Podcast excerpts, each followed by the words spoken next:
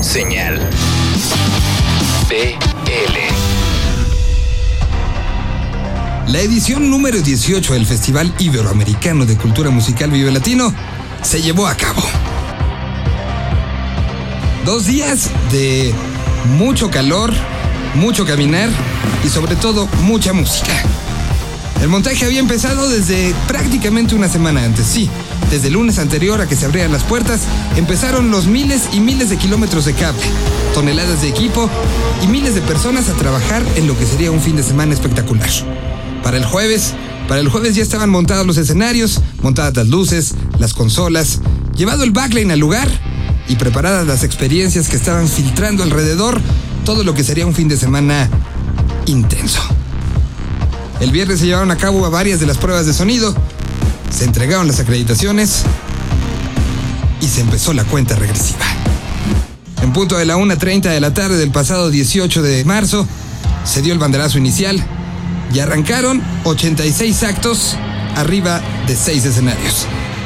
Banda sorpresa, momentos entrañables, momentos musicales, momentos sociales, momentos de desfogue y momentos de unión fue lo que se vivió durante este fin de semana. El año a lo mejor con mayor congregación tecnológica, no nada más para la transmisión, sino para todo lo que sucedió en torno al Foro Sol. En todo este entorno, Señal BL preparó una cobertura especial que arranca en este momento.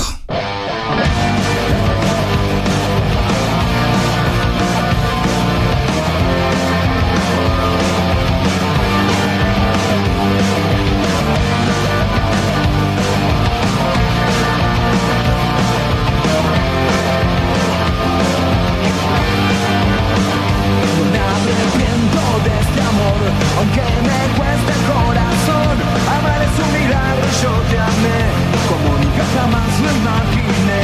Quiero arrancarme de tu piel, de tu mirada, de tu ser. Siento que la vida se nos va y que el día de hoy no vuelve más. Después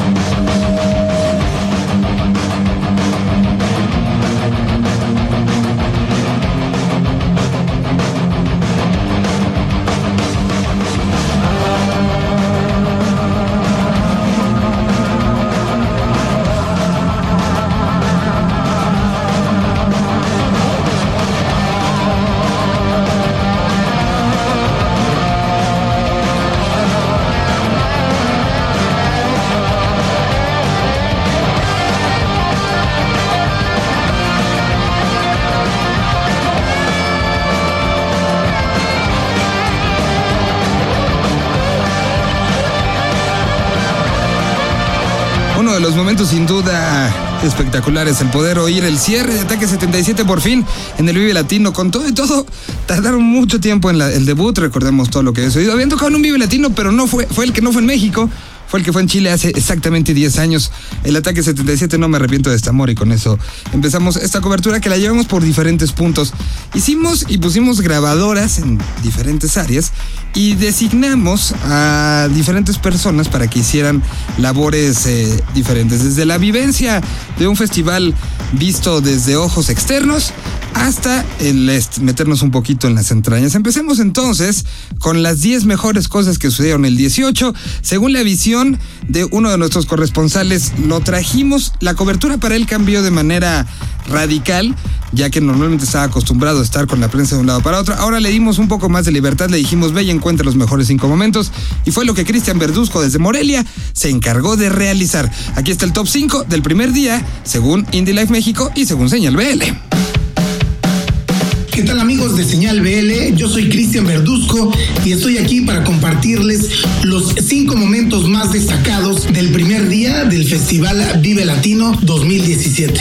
Comenzamos con el día sábado y la presentación de Little Jesus en la Carpa Doritos. No nos sorprende la cantidad de gente que convoca este gran proyecto, ya que los chicos han logrado poco a poco generar un séquito de fieles seguidores que los siguen en cada escenario donde se presentan y corean cada uno de sus temas. Sin duda, Azul siempre será un gran cierre, pero sorprendieron con la colaboración de Jimena Sariñana para la interpretación del encore con el tema TQM.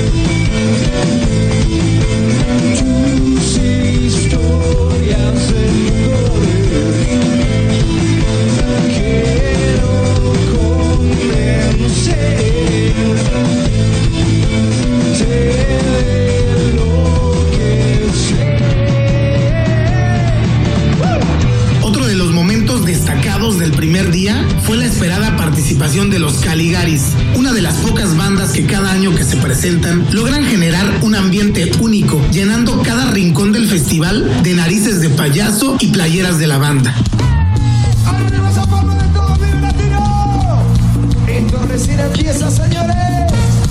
Tuvimos la oportunidad de charlar con los Caligaris justo después de bajarse del escenario. Nos comentaron que el Vive Latino no les deja de sorprender y que es uno de sus festivales favoritos en toda Latinoamérica. En número de San Vicente todos los negros estaban calientes con el potrón. El negro cara de pipa, el más picante para el levante se le acercó. Le dijo, que culo agarrate fuerte de mi cintura, vamos a bailar. Y en medio de los codazos, los empujones y los patadones partieron ya. Y después del quinto tema, empezó el besucao. Cogote que viene,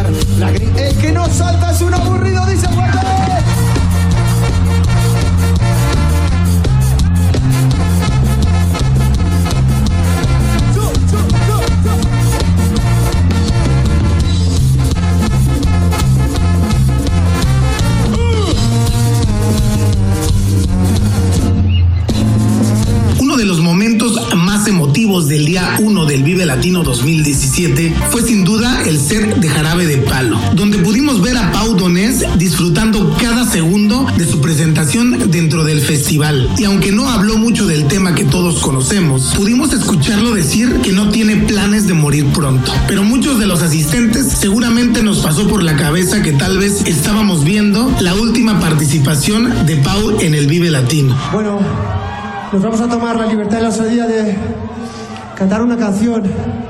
Después de mis operaciones, recuerdo que me iba de casa a un parque que había a unos 100 metros y para mí eso era una aventura, solo el ir. Y tenía que ir y después volver. Y en la vuelta no siempre tenía la fuerza. Y entonces recuerdo que llevaba mis, mi música y me ponía una canción a toda trapo y con esa canción me venía arriba y conseguía llegar a casa de vuelta. Esa canción la vamos a compartir esta noche.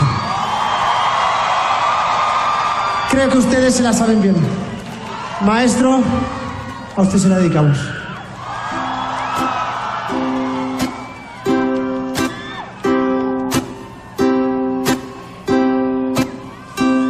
Yo sé bien que estoy afuera, pero el día que yo me muera, sé que tú vas a llorar.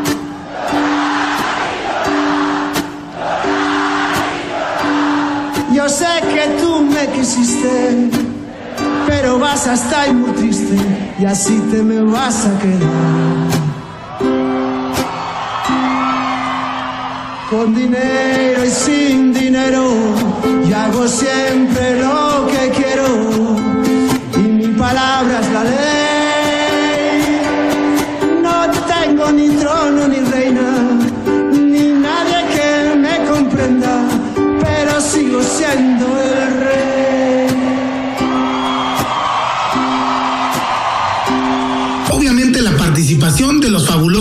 Cadillacs estar dentro del conteo de los cinco mejores momentos del primer día de festival. Y cómo no serlo si fue la presentación que logró captar más audiencia durante el primer día.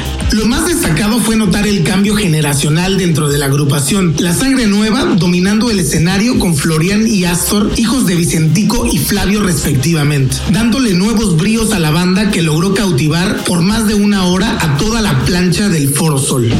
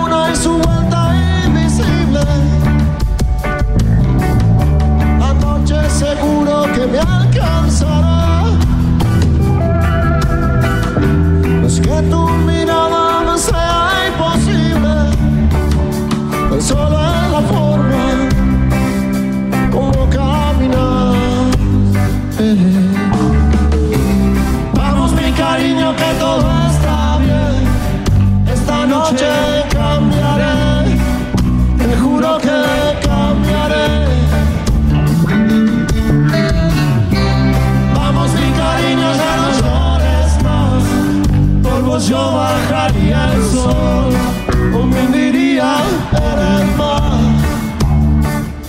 Y esto parece verdad nos quedamos sin duda con el momento más emocionante del día 1 de la decimoctava edición del Festival Iberoamericano de Cultura Musical. Aunque no fue la actuación más concurrida, Prophets of Rage, de la mano del increíble talento de Tom Morello en la guitarra, la cual toca como si fuera una extremidad de su cuerpo. Al igual que Tim Comenford y Brad Wilk, quienes representan de la mejor forma a Rage Against the Machine, de la mano del talentoso flow de Hill Be Real de Cypress Hill, que hizo que no extrañáramos a Zack de la Rocha, así como Chuck D y DJ Lord de Public Enemy, para prácticamente cerrar el primer día de actividades del festival.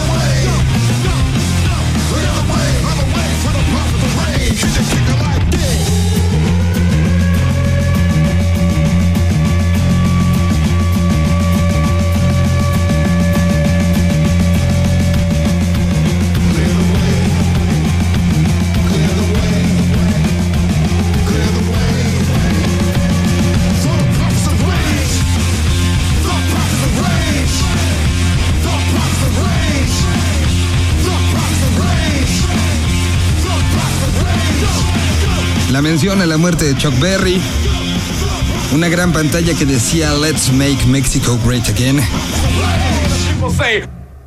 Los profetas contra la furia, como ellos mismos se presentaron, uno de los actos importantes y que tenían mucha carga en particular este año. Fueron presentados, son parte de los top 5. También eh, mandamos cámaras y micrófonos, literal, a dar vueltas por eh, las diferentes instancias. Jorge Hernández fue el hombre trotamundos, el hombre que se dedicó a conocer estos puntos. Aquí está lo que estuvo grabando mientras caminaba y entraba justamente a la nueva área, al área que debutó en este festival, al área del parque.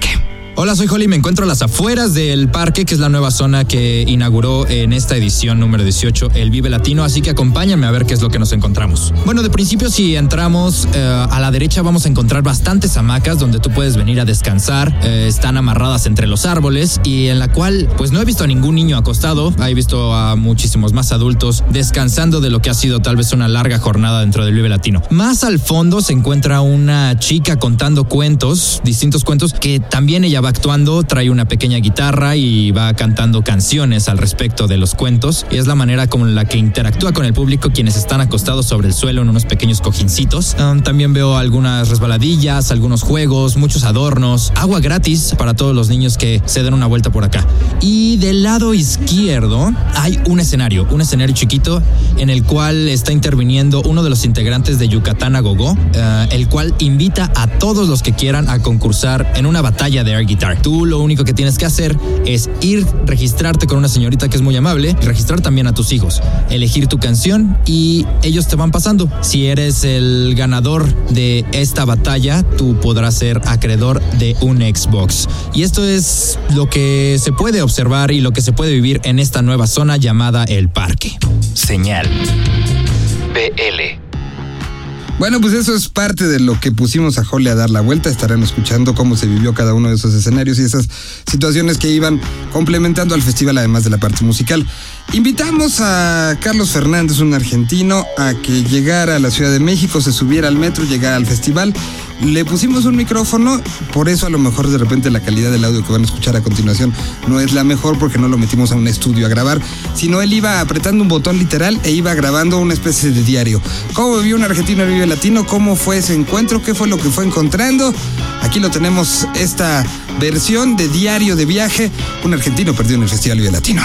Bueno, llegué hoy a la Ciudad de México y corriendo desde el aeropuerto llegué a, a darme un baño y poder salir de- del hotel rumbo a lo que iba a ser mi primer Vive Latino. Me tomé el metro como me habían indicado, no me perdí, lo cual para mí fue una gran alegría hasta que llegué a la, a la estación de Ciudad Deportiva, donde me bajé y directamente casi estaba dentro del, Forosol. La verdad que la entrada era impresionante, la cantidad de tianguis y puestos de merchandising de todo tipo. Encontré con remeras increíbles, eh, tazas y demás cosas increíbles de todas las bandas que están tocando acá en el Vive y algunas que no, inclusive. El predio es, es un autódromo, con lo cual salir a dar una vuelta por el predio es como darle, darle la vuelta a la pista. Te vas a poder encontrar con food trucks de comida muy variada, con puestos de bebida totalmente variados, todo muy bien organizado, todo muy limpio, algo que nos sorprende a veces a algunos todavía. No debería, pero nos sorprende. Los escenarios con un gran sonido, eh, me encontré viendo una banda que se llama Costera que me, realmente me gustó muchísimo, me pareció muy fresca, con muy buen sonido, con un gran cantante, con una muy buen guitarrista y demás. También me divertí muchísimo viéndolo a Meme, el tecladista de Tacuba, presentando su disco solista. Hace un ratito estaba viendo Inspector en el escenario principal y lo estaba dando vuelta. Increíble lo que hace la gente de Monterrey. Acaban de tocar los Caligaris en el Vive Latino y es extrañísimo lo que uno siente como argentino cuando ve a todo un montón increíble de gente saltando y cantando los temas de una banda de tu país. Cuando vos estás fuera de tu país y encontrás una banda, en este caso argentina, ¿no? O sea, de Córdoba, de mi provincia, una banda que conozco desde sus primeros discos, de sus primeros shows, en el escenario mayor, con todo el público saltando. Algo súper emocionante para mí, me imagino también para ellos, pero como público, como viendo a una banda de tu país en otro país, es realmente emocionante lo que te llega indirectamente desde el público, saltando, vivando, cantando las canciones que vos conocés como de tu casa.